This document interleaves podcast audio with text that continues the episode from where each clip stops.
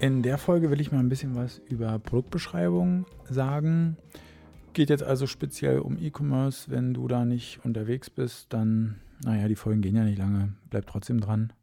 Schadet sicherlich nicht. Ähm, und ja, wenn du im E-Commerce unterwegs bist, glaube ich, ähm, kann das ganz spannend sein. Ja, warten wir nicht lange, geht gleich los. Und zwar ähm, das erste, was, was ich sehr, sehr selten sehe, ja, ich habe das letztens auf irgendeiner englischen Seite gesehen. Ähm, was sich aber auch kaum eine Firma traut, sind, ähm, also klassische E-Commerce-Firmen, sind ähm, ja sozusagen Konkurrenzvergleiche. Äh, ja, was man bei Software as a Service, also SaaS Companies sieht, ja, das könnte jetzt so Dropbox, ja, Software as a Service, Dropbox ist sowas, was man da mal sieht, dass sie regelmäßig ihre Produkte mit anderen vergleichen oder mit anderen Anbietern man dann ganz genau sehen kann, okay, was sind die Stärken, was sind die äh, Schwächen oder auch, dass man unter den einzelnen Produkten vergleichen kann, also jetzt bei Dropbox ja unter der Pro-Version oder Team-Version, Enterprise-Version, was sind da die, ähm, die Zusätze und so weiter. Und das äh, vermisse ich leider sehr stark bei E-Commerce-Seiten, ja, so dass ich einen Vergleich habe, wenn ich dieses Produkt kaufe im Vergleich mit einem anderen. Und da kann man sehr technisch bleiben, ja, dass es auch ähm, objektiv bleibt. Ich kann die Größe, das Gewicht, die Leistung, ich kann ganz technisch einfach Sachen vergleichen, ähm, um dem Kunden oder dem User Arbeit abzunehmen, weil das macht er ja eh.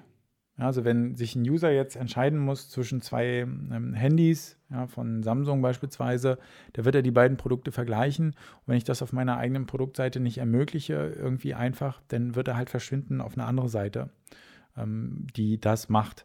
Und ähm, das ist halt eine, eine, ganz einfache Möglichkeit, wie ich ähm, ja, meine Produktseite ja, besser machen kann. Ne? Das ist ein, ein, Tipp, also kannst ja mal selber gucken, so wirst du kaum finden. Ähm, dann auch ganz klar, was auch häufig fehlt, eine komplette Auflistung aller technischen Details.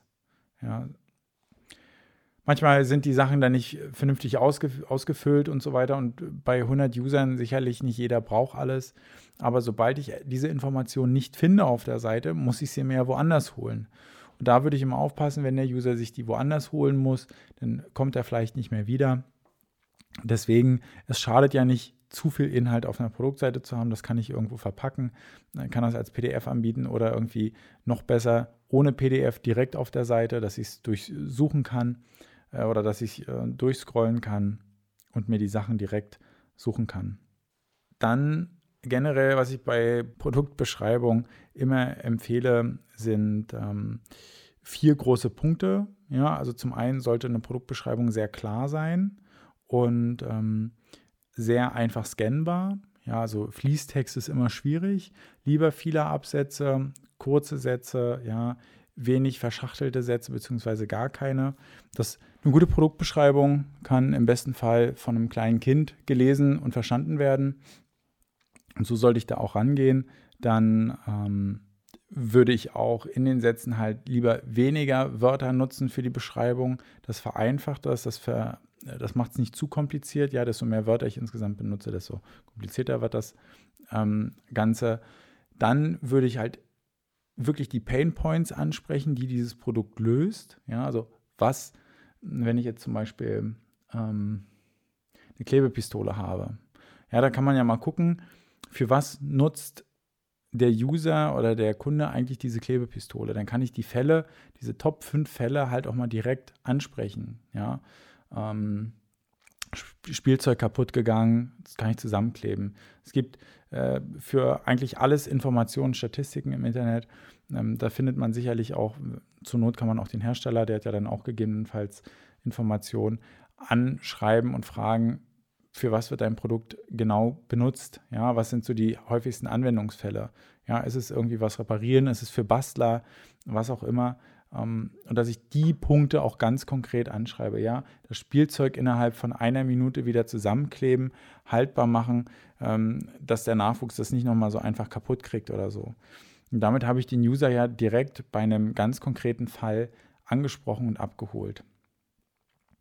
Ähm, und der, der, äh, nächster und letzter Punkt ist, dass ich probiere, die Information, die ich ähm, dort verpacke in der Produktbeschreibung, dass ich halt nicht übertreibe. Ja, also dass das seriös und objektiv wirkt. Ja, ich brauche, wenn ich ein Produkt habe, brauche ich das nicht in den Himmel loben.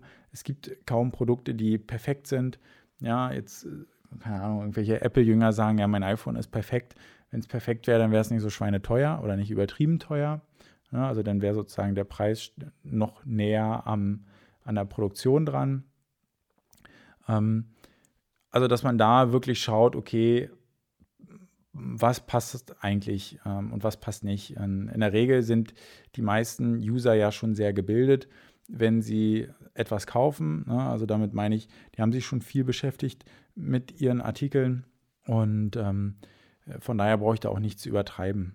Ähm, dann, ähm, was auch noch sehr hilfreich ist, ja, was man auch ähm, nutzen kann, ist, wie verwende ich das Produkt eigentlich? Dass ich so eine Sektion einbaue, da kann man auch mit Videos arbeiten, wie ist die richtige Anwendung des Produktes, weil das gehört ja dazu. Nicht für alle, na klar, nicht jeder braucht die, den Hinweis, wie ich das genau benutze, das Produkt oder wie die Anwendung ist.